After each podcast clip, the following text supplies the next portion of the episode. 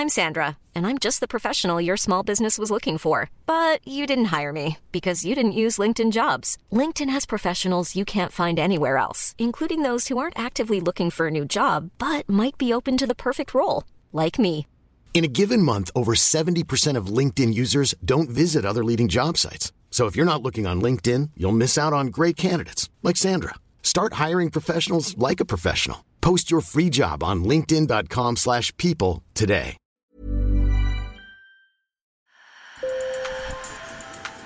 Bonjour. Hello. Hola. Marhaba bikoum. Sur le fil, Le podcast d'actu de l'AFP.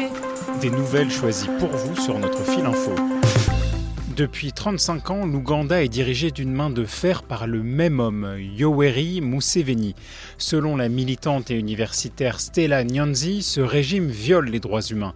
Et pour le dénoncer, son mode d'action est simple, il faut choquer. Alors elle se déshabille et insulte l'élite politique et intellectuelle de son pays.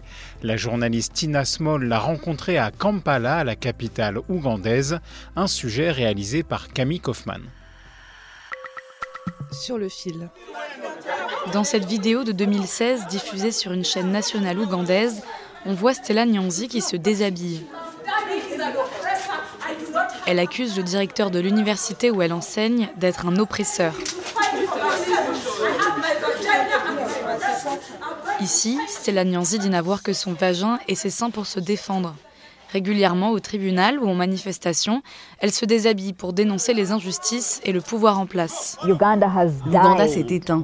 Nous ne sommes plus conscients. Nous sommes sourds. Nous ne voyons pas. Ou nous faisons semblant de ne pas voir ce qui se passe dans la société, notamment en ce qui concerne les dérives, les violations des droits et la violence. Pour les dénoncer, il est important de communiquer de manière originale. Et pour ça, on peut utiliser la sexualité, les tabous, les parties du corps.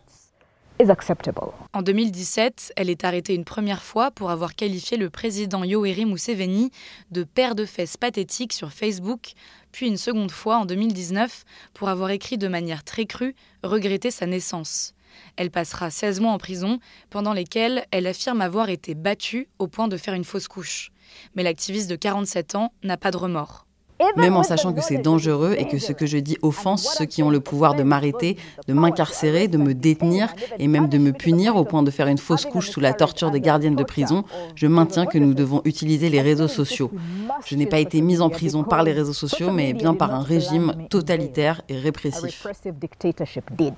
Et peu importe les critiques de la part des religieux conservateurs ou des féministes qui la trouvent obsédée par le sexe, pour elle, il faut provoquer un électrochoc par l'insolence radicale, une stratégie héritée du combat anticolonial. Dire à un régime violent, jusqu'au boutiste, brutal, tu es violent et c'est tout, ça n'a pas autant d'impact que de dire euh, va te faire foutre, pénis violeur et agressif de la dictature. Les diatribes de Stella Nyanzi, qu'on surnomme désormais la femme la plus insolente d'Ouganda, ont fait d'elle une star sur les réseaux sociaux. Elle est suivie par près de 300 000 personnes sur Facebook. Mes articles offensent ceux qui abusent de leur pouvoir. Je n'ai jamais trouvé une personne maltraitée, opprimée, réprimée, oppressée, qui ne comprenne pas les questions que j'aborde. Mon langage et mon style peuvent être extrêmes, mais je n'ai pas invité les autres à les utiliser. Je ne dis pas aux femmes, allez, on se déshabille. Je leur dis, venez, défilons dans les rues, et si l'une d'entre vous veut se déshabiller, elle est la bienvenue. La moitié des Ougandais a moins de 16 ans et n'a connu son pays que sous la présidence de Yoweri Museveni. Stella Nyanzi demande son départ depuis des années, mais le président, âgé de 77 ans, a prêté serment pour un sixième mandat en mai dernier. Que nous soyons pro-Museveni ou contre Museveni, il y aura un Ouganda après Museveni. Et je pense que pour moi, ce que je veux faire, c'est organiser la lutte de libération pour envisager l'après-Museveni.